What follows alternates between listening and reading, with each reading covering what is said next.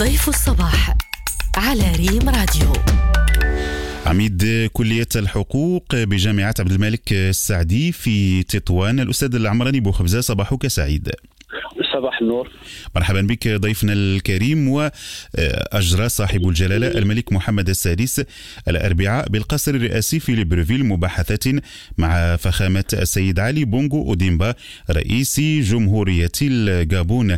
إثر ذلك أشرف صاحب الجلالة الملك محمد السادس بحضور رئيس الجمهورية الجابونية على تسليم هبة تتكون من ألفي طن من الأسمدة. هذه مبادرة تضامنية تدخل طبعا في آه، سياق العناية التي تخص به بها المملكة المغربية الفلاحين الجابونيين وكذلك في تجسيد يعني روح التعاون المغربي الإفريقي المبني على التضامن الفعال وعلى التنمية المشتركة. هو بالفعل ان المبادرة المغربية لها لها أبعاد كثيرة جدا في الحقيقة. آه، ويجب قراءتها في السياق آه، العام الذي يمثل أو يؤثر المرحلة الحالية التي تمر منها يمر منها المجتمع الدولي.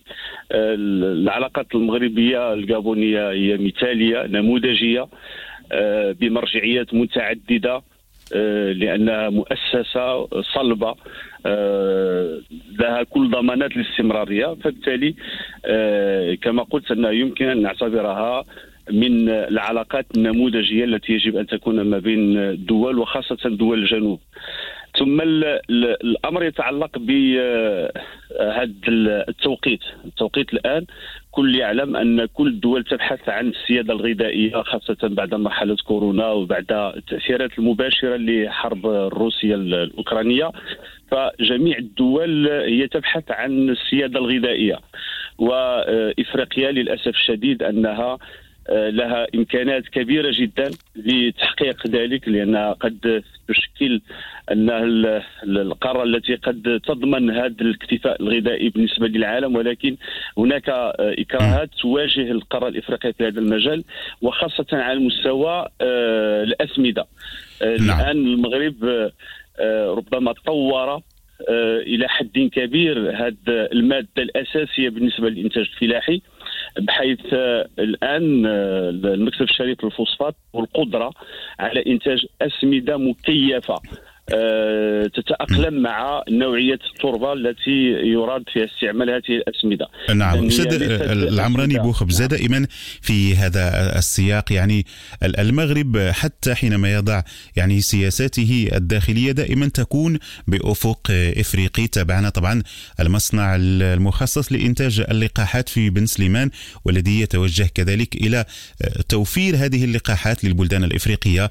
السيادة الغذائية المغرب يسعى كذلك ذلك إلى مساعدة البلدان الإفريقية على تحقيق هذا الهدف هدف الأمن الغذائي. هذه الرؤية المغربية للتعاون الإفريقي الإفريقي المبنيه أساسا على التضامن الفعال وكذلك على التنمية المشتركة. تابعنا جميعا طبعا المبادرة المغربية في زمن كوفيد حيث سلم المغرب المعدات الطبية والكمامات إلى البلدان الإفريقية إذا يبدو واضحا بأن ثمة توجها مغربيا كبيرا نحو إرساء آه، هذا التعاون الإفريقي الإفريقي على هذه المبادئ الكبرى.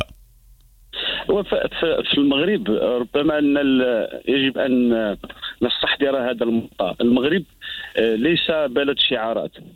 آه، المغرب عندما يرفع شعار معين فهو يهيئ له كل أسباب التنزيل. فعندما آه، تحدث المغرب في إطار سياسته الإفريقية عن علاقة جنوب جنوب قائمة على أساس رابح رابح فهو ليس مجرد شعار بل هو آه، برنامج عمل يتم تنزيله بشكل ذكي وذكي جدا. وقد أقول هذا بين قوسين وهو ربما ما يزعج الكثيرين. اذا فالسياده الآن مفهوم السيادة قد تغير على المستوى الدولي. آه، السيادة لم تعد مرتبطة بضمان سلامة الأراضي من التدخلات الأجنبية إلى غير ذلك. الآن السيادة أخذت أبعاد أخرى. آه، السيادة الغذائية السيادة الطاقية السيادة الصحية إلى غير ذلك. السيادة الصناعية فالدول الإفريقية هي في أمس الحاجة إلى آه، انجاح هذه العملية المرتبطة بالمفهوم الجديد للسيادة.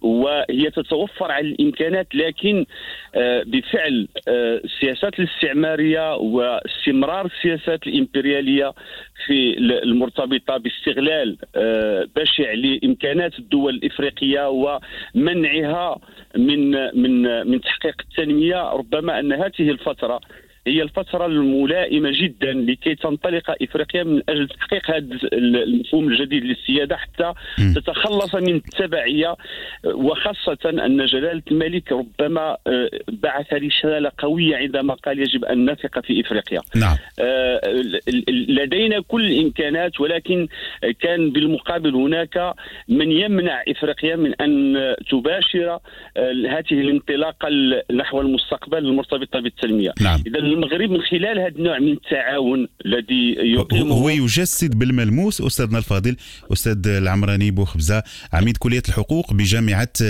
آه، بجامعة عبد الملك السعدي في تطوان. هذا تجسيد عملي لكل المبادئ التي تقوم عليها الدبلوماسية المغربية.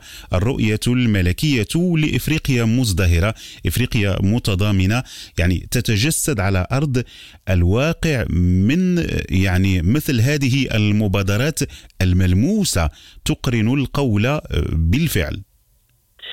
بالفعل وخاصة أن المغرب ربما له أو اكتسب الكثير من من من الخبرة في مجالات متعددة فهو الآن يسعى إلى اقتسام هذه الخبرة مع القارة الإفريقية. فنلاحظ أنه لا يتعامل بشكل انتقائي آه، مع دولة آه، أو أخرى بل يتعامل بشكل شمولي مع القارة الإفريقية.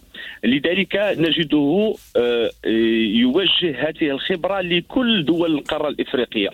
إذا فمن منطلق هذا الإيمان الراسخ نحو إفريقيا مزدهرة بالفعل نحتاج إلى تقاسم التجارب في هذا المجال. على سبيل المثال المغرب آه، مر من مرحلة آه، كان فيها الاعتماد على اقتصاد معين وخاصة أننا في مرحلة طويلة جدا الاقتصاد الوطني كان معتمدا على الفلاحة وعلى السياحة وعلى تحويل آه، العملة الصعبة من قبل مغاربة العالم.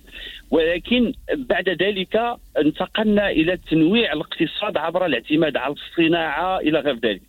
نلاحظ الآن مثلا النموذج الجابوني هو نموذج حي أنه يعتمد بشكل كبير جدا على آه، المنتوجات المرتبطة بالجانب البترولي.